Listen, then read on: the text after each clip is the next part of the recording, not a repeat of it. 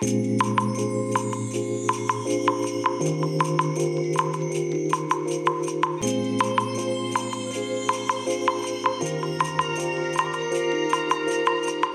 い、おはようございます。本日はですね、8月25日木曜日でございます。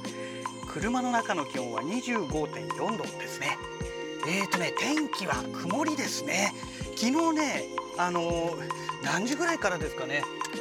ものすごい土砂降りが降りましてね、その雨の影響でしょうかね。うん、で今日はね最高気温は一応昨日の夜の時点で見た限りではね最高気温28度というような数字が出ておりましたけどもまあ昨日そのものの最高気温がね一昨日の時点で見た時には確かね30度だったはずだったんですよ。それがね時間が経過するごとにね31度に上がって最終的には32度に上がっていったというね、まあ、そんな状態で。で特に昨日は私が住んでるこの神奈川県。なんかね神奈川県だけすごい暑かったんですかね。なんかよくわかんないんですけども、えー熱中症のなんかね、えー危険危険区域みたいなね。なんかそんな感じの、えー情報がなんか出ていたみたいですけども、まあ、昨日一昨日とね私はあのお仕事お休みでしたので、まあ、特に昨日は一日ね自宅に引きこもっておりましたので、まあ、エアコンの効いた部屋でいたから、まあ、そんなにね、えー悪影響を受けたわけではなかったんですけどねはい。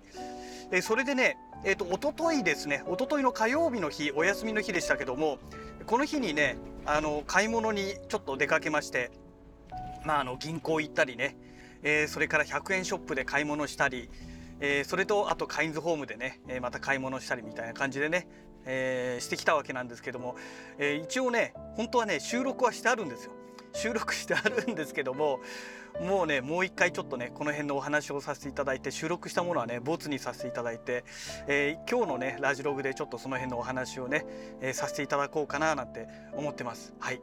でねまずねあのまあ、銀行行った後お金入れた後ね、えー買ってきたものがあの100円ショップですね。ショッピングモールの中に100円ショップあのえっ、となんだっけなダイソーじゃなくて、えーキャンドゥキャンドゥが入ってまして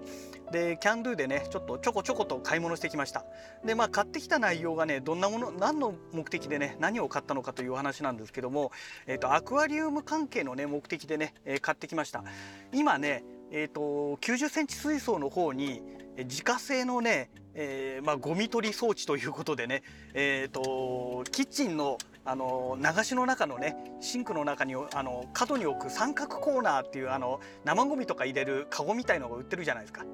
あれにねあの要はあのなんて言うんでしょう綿と言えばいいんでしょうかね、えー綿じゃないんですけどスポンジでもないあの上部フィルターとかに乗せるねあのあるじゃないですか。あ綿みたいななんかやつね。えっと何て言えばいいんでしょうかね。えーとフィルターをね、まあ、とにかくそれを置いてでそこにね水槽の水がこう流れるように、えーエアポンプを使ってねちょっと水を送り込む装置を作りましたので、えーそれでまあゴミだけをねそこから除去しようってことでやってるんですけどもどうしてもね側面に穴が開いてる関係でねえーゴミがねそっちの方から逃げてっちゃうんですよ。で全体を覆うとなるとねそのフィルターが多く必要になってきてあんまりコスト的に良くないということでなんか対策考えなきゃいけないななんて思っててでもうちょっと小型のものがないかななんて思ってねそれで、えーまあ、昨日100円ショップ行ったわけなんですけどもでねえっ、といいものがあったんですよ。えーキャンドゥのその売り場の中の、えー園芸品の方ですね園芸品の方にあの小さなプランターが置いてあったんですよ。でその小さなプランターまあプランターなので側面って穴開いてないじゃないですか。で下の方に穴が開いてるだけじゃないですか。でただあの下にねちょこっとしか穴が開いてないと水がどんどん溜まってってしまいますのでそれはそれでねちょっと、ね、水量の調整をしないといけなくなってしまいますので面倒になりますからそれじゃあダメなわけですよ。で全部ね網みたいな感じになってればもう完璧なわけですね。でなんかそういうものはないかなと思ってね、えーとまあ、見ていましたらそのプランターでね二重の底になっていて、えー、とでねまあ内側と外側要は小さいプランターにごく一回り大きいプランターをその上にかぶせるっていうかね、まあ、下に来るような感じで二重になってるプランターがねなんかね売ってたんですよ。でそこがねとにかくもう全面的にね網みたいな感じになっていて、まあ、網までいかないんですけど網に近いぐらいね穴がいっぱい開いてましてあこれいいじゃんと思ってね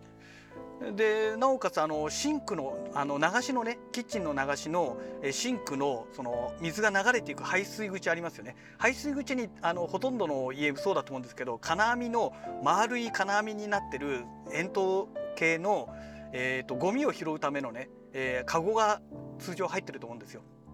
でそのままカゴむき出しだとゴミ捨てるの大変じゃないですか。なのでそのカゴそのものにあのこのフィルターをねつけててそれフィルターを引っ張れば簡単にゴミ取りができますよっていうのが売ってたんですよ。でそれがねちょうどそのプランターをと同じぐらいの大きさだったんですよ。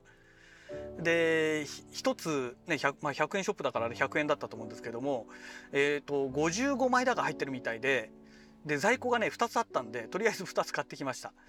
なのでね、アクアリウム用のフィルター買うとねどうしてもね結構コストがかかりますので100円ショップのねキッチンコーナーとかで使うような感じのああいうゴミ取りのものがね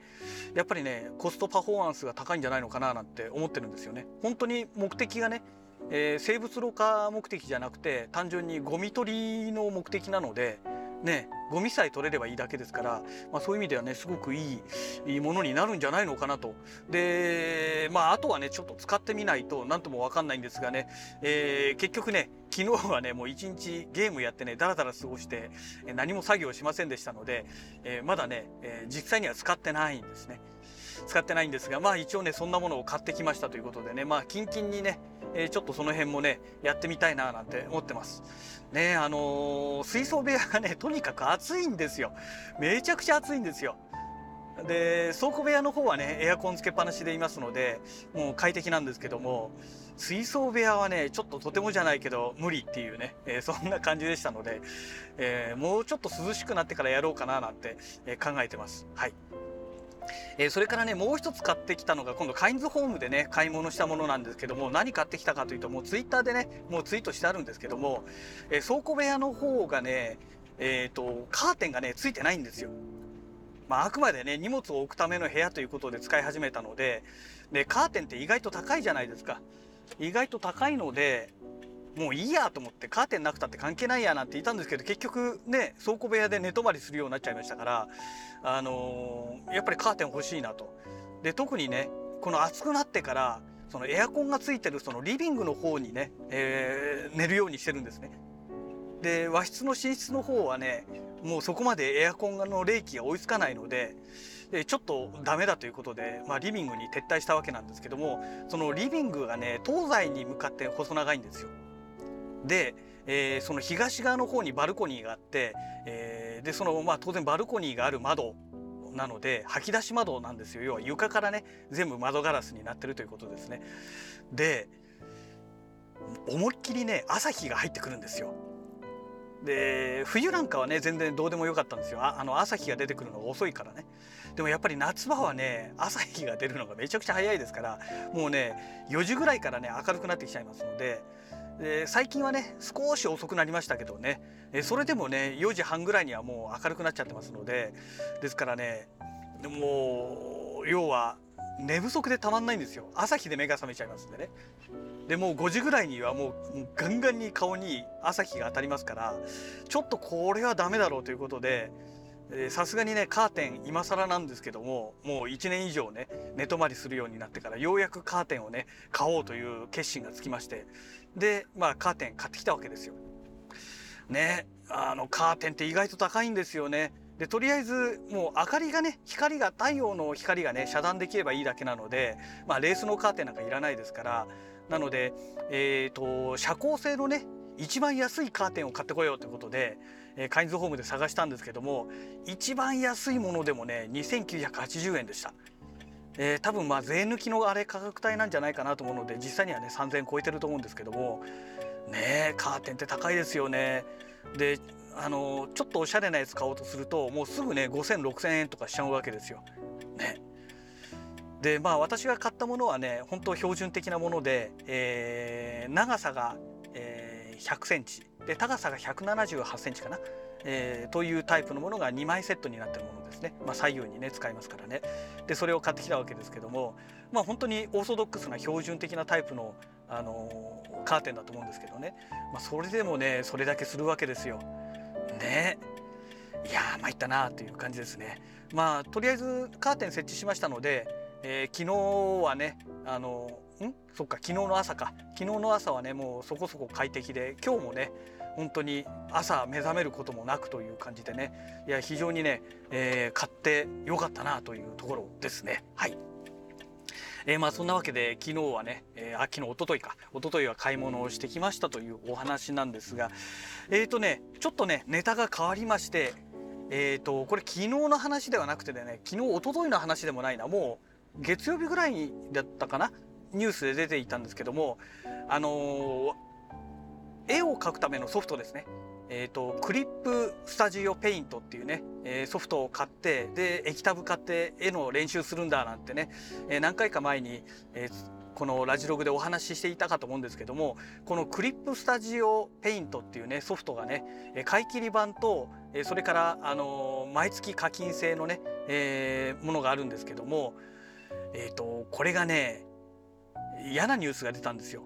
今後ねどうもその課金制の方にシフトしていくらしくてで一応買い切り版っていうのも発売はするんだけども、えーと、バージョン2.0だけですね。バージョン2.0の買い切り版出しますよと。でもちろん今持ってる人は、えー、無償でアップデートできませんよと。で、えー、買い切り版を買った人はもうそれでおしまいですと。要はもうアップデートしませんと。でアップデート版を使いたい場合はもうその課金制のものをね、えー、契約して使ってくださいというね、まあ、そういうお話なわけですよ。いやさすがにねちょっとそりゃないでしょうっていうね感覚なんですよね。うんまあ、確かにそのねアドビなんかはねもう完全にその買い切り版っていうのを全部やめてしまってその課金制に変えたことによってね多分利益が相当出ているんじゃないのかなと思うんですけどもそこまでねお金をかけたくないなっていうのあるわけですよだからわざわざねあの買い切り版を買ったわけなんですけどもね、ちょっとその課金制やめてほしいなと思うんですよね。で今後ねその、まあ、バージョン2.0が今後出て来年かな、えー、年年末だか来年だかに出るらしいんですけども、えー、その後じゃあ今度バージョン3.0が出た時にもう買い切り版出してくれるのかっていうとこなんですよね。そこがね非常に気になるところで、まあ、私の場合そんなにねあの使ってるわけじゃないですからほんとちょこっとしかまだ使ってないですからねあのまあまあまあどうかなというところもあるんですけどもねちょっと今後ねえー、どんな感じになるのかっていうとこですよね。だ最悪の場合もうねバージョン2.0買ってもうそれ以上もう一切お金をかけないっていうふうにやるのかそもそもバージョン2.0すら買わないというね、まあ、そんな選択肢もあるわけなんですけども、ね、今の内容のままでも正直何のねえー、不都合もないですのでただねあの何でしたっけ？素材をね買うことができるようになってるんですよこのクリップスタジオペイントはね。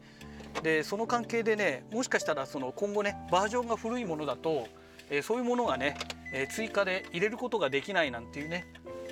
まあそういうことが起きるかもしれませんのでちょっともしそんなことがあるとね、まあ、バージョン2.0はもう買わ買わないわけにはいかないのかななんていうオチにはなるんですけどもちょっとどういう感じになるのかね、えー、気になるところではありますね。はい、えー、そんなわけでねあの会社の駐車場に到着いたしましたのでまたね次回のラジログをお楽しみください。それではまた。